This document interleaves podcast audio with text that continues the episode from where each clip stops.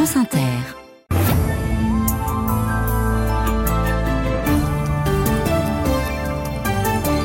Suite, c'est l'heure de l'information. Le journal avec Alexandra Duboucheron. Bonsoir Alexandra. Bonsoir Laurent, bonsoir à tous. Et ce soir, Emmanuel Macron hausse le ton face à l'agresseur russe en Ukraine et dans le monde. Lors de sa conférence de presse avec le président Zelensky à l'Elysée, le chef de l'État a évoqué tour à tour les cyberattaques, les déstabilisations et une possible arme nucléaire spatiale. La Russie, dit-il, doit s'expliquer. On l'entendra.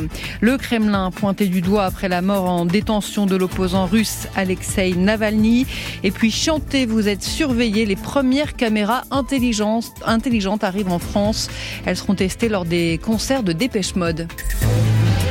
France Inter.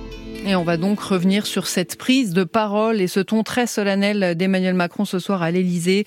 Le chef de l'État recevait Volodymyr Zelensky. C'est la cinquième visite du président ukrainien en deux ans de guerre, mais elle intervient dans un contexte très particulier, celui de la mort en détention d'Alexei Navalny, le célèbre opposant russe. Cela dit la faiblesse du Kremlin et la peur de tout opposant, estime ce soir Emmanuel Macron, qui a consacré une longue première partie de son discours à la menace russe plus globale, à commencer par la multiplication des cyberattaques. La Russie, en effet, a franchi plusieurs seuils sur ce plan à l'égard des démocraties européennes durant les dernières semaines et les derniers mois. Ce changement de posture marque très clairement une volonté d'agression à notre endroit. Enfin, la Russie a multiplié aussi les zones de confrontation et de déstabilisation en Afrique comme au Proche et Moyen-Orient. Il n'est pas jusqu'à l'espace où ne se posent de graves questions. Je reste ici prudent, mais les inquiétudes exprimées par certains ces derniers jours sur le possible déploiement par la Russie d'armes nucléaires dans l'espace ne fait que compléter ce tableau. Ces faits, s'ils étaient confirmés, seraient si graves, si illégaux, si déstabilisants pour le monde et préoccupants pour les citoyens que la Russie doit sans tarder donner des explications. Les institutions internationales doivent très clairement s'en saisir. Emmanuel Macron ce soir en conférence de presse à l'Elysée aux côtés de Volodymyr Zelensky. Le chef de l'État confirme qu'il se rendra en Ukraine avant la mi-mars. Comme avec l'Allemagne un peu plus tôt, le président ukrainien est venu euh, en France signer un accord bilatéral de sécurité. Le texte entend garantir un soutien civil et militaire dans la durée et prévoit une aide supplémentaire de 3 milliards d'euros pour Kiev cette année. Volodymyr Zelensky euh, estime que cela donnera une impulsion au Congrès américain pour débloquer l'aide attendue de 60 milliards de dollars.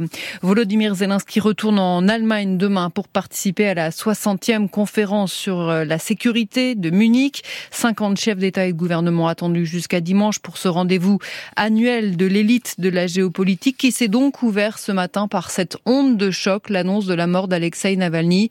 La femme de l'opposant russe assistait à la conférence à la tribune. Yulia Navalnaya a appelé les, à juger les meurtriers de son mari. Je voudrais vous dire euh, ici aujourd'hui, tous ceux qui travaillent pour Poutine, son entourage, ses proches, ses amis, je voudrais qu'ils sachent qu'il n'y aurait pas d'impunité. Ils seront sanctionnés, punis pour ce qu'ils ont fait à notre pays, à ma famille, à mon époux.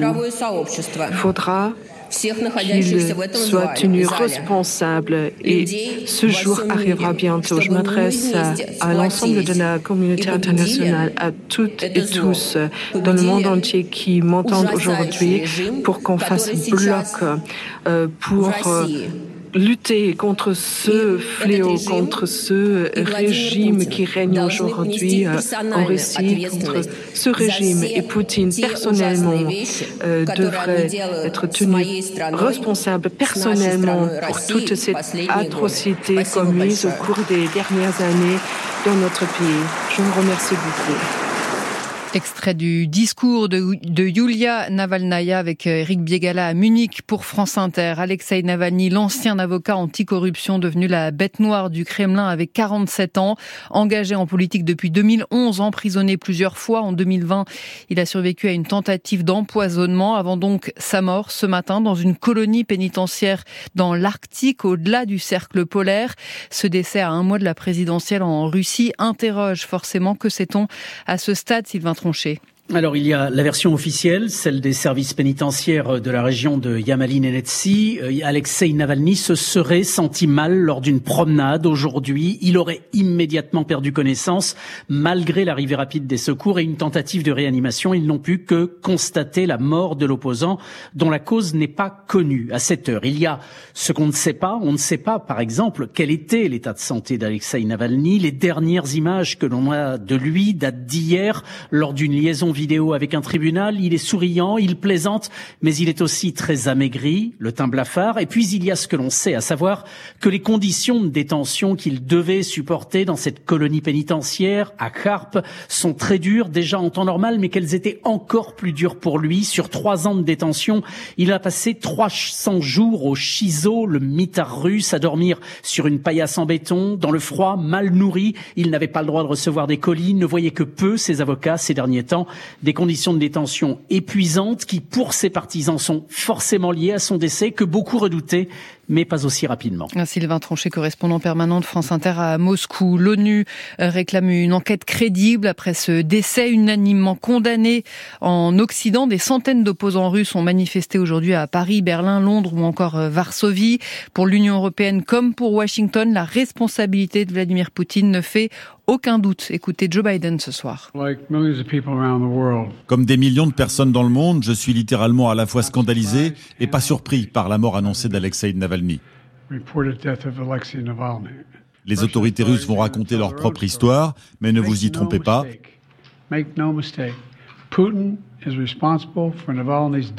Poutine est responsable de la mort de Navalny.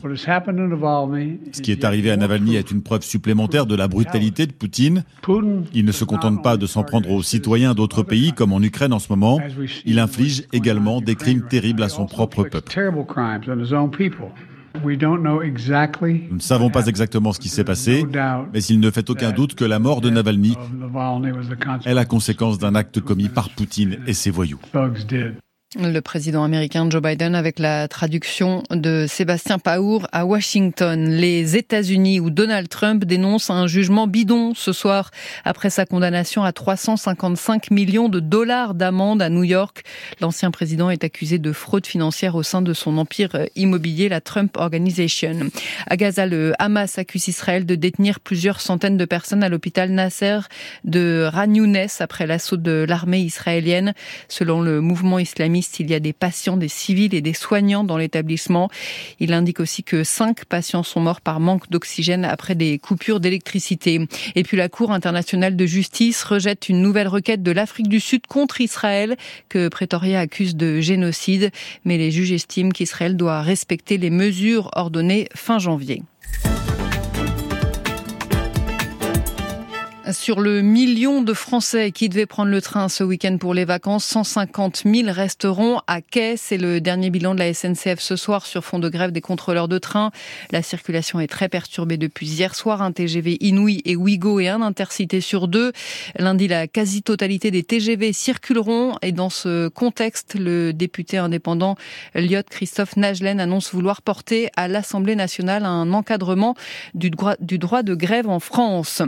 C'est donc donc un test grandeur nature pour les caméras utilisant l'intelligence artificielle. À cinq mois des Jeux Olympiques, le ministère de l'Intérieur a annoncé aujourd'hui qu'elle serait déployée pour la première fois les 3 et 5 mars prochains, Ariane Grissel, et ce sera lors des concerts du groupe Dépêche Mode. Pour expliquer de quoi il s'agit, c'est un système qui sera installé sur des caméras spécifiques. Hein. Le ministère de l'Intérieur n'a pas encore déterminé combien. L'algorithme sera programmé pour détecter sur les images huit types d'événements précis, comme par exemple un départ de feu, un mouvement de ou un colis abandonné. Si la machine repère l'un de ces faits, une alerte s'affiche sur l'écran de vidéosurveillance pour prévenir la personne qui est devant et qui prend ensuite le relais pour mettre en place une procédure d'intervention classique. Le ministère l'assure, il n'y aura pas de reconnaissance faciale. C'est interdit, tout comme le recoupement des visages avec des fichiers. Et chaque utilisation fera l'objet d'un arrêté préfectoral. Alors, pour les tests de mars, les premiers pendant les concerts à Paris, là, ce sera vraiment pour mesurer les aspects techniques, c'est-à-dire la netteté de l'image, le degré de luminosité nécessaire, pas de détection d'événements. D'autres essais auront lieu par la suite dans les transports notamment et chaque étape sera suivie par un comité d'évaluation mis en place à partir d'aujourd'hui. Il est composé entre autres d'utilisateurs, d'élus, y compris de l'opposition, de ou de techniciens. Ariane Grissel du service police-justice d'Inter. Après l'intervention des forces de l'ordre lors de la mobilisation des opposants à l'autoroute A69 dans le Tarn, on apprend ce soir que six associations écologistes ont porté euh, plainte contre X pour mise en danger volontaire de la vie d'autrui. La victoire de Lyon ce soir à domicile 1-0 contre Nice euh, pour la 22e journée de Ligue 1 de football. Et puis le PSG lui se déplacera à Nantes demain. Le Conseil d'État suspend l'interdiction de déplacement des supporters parisiens qu'avait annoncé euh, ce matin le ministre de l'Intérieur. La météo. La météo avec Vitacitral TR+, des laboratoires Acepta, gel réparateur pour les mains abîmées par le froid, les gels hydroalcooliques et les lavages fréquents, en pharmacie et parapharmacie. Les prévisions d'Olivier Proust de Météo France. De l'Occitanie à l'Alsace et à la Franche-Comté, la perturbation d'aujourd'hui donne encore quelques pluies cette nuit. Demain, ces régions restent sous les nuages toute la journée, avec les dernières gouttes le matin près du relief. Plus au nord et à l'ouest, les brouillards et les grisailles matinales seront fréquents, surtout de la vallée de la Garonne au sud-Bretagne, avant une belle évolution l'après-midi. L'ambiance restera quand même très nuageuse toute la journée sur la pointe Bretagne, le Cotentin et au nord de la Seine. Alpes et Méditerranée retrouvent le soleil en journée, avec Mistral et Tramontane modérés. On attend demain 4 à 10 degrés au lever du jour et il fera doux l'après-midi avec 13 à 18 partout et jusqu'à 20 dans le golfe du Lion. Dimanche sera doux, faiblement pluvieux au nord avec de bons arrosages près de la Manche.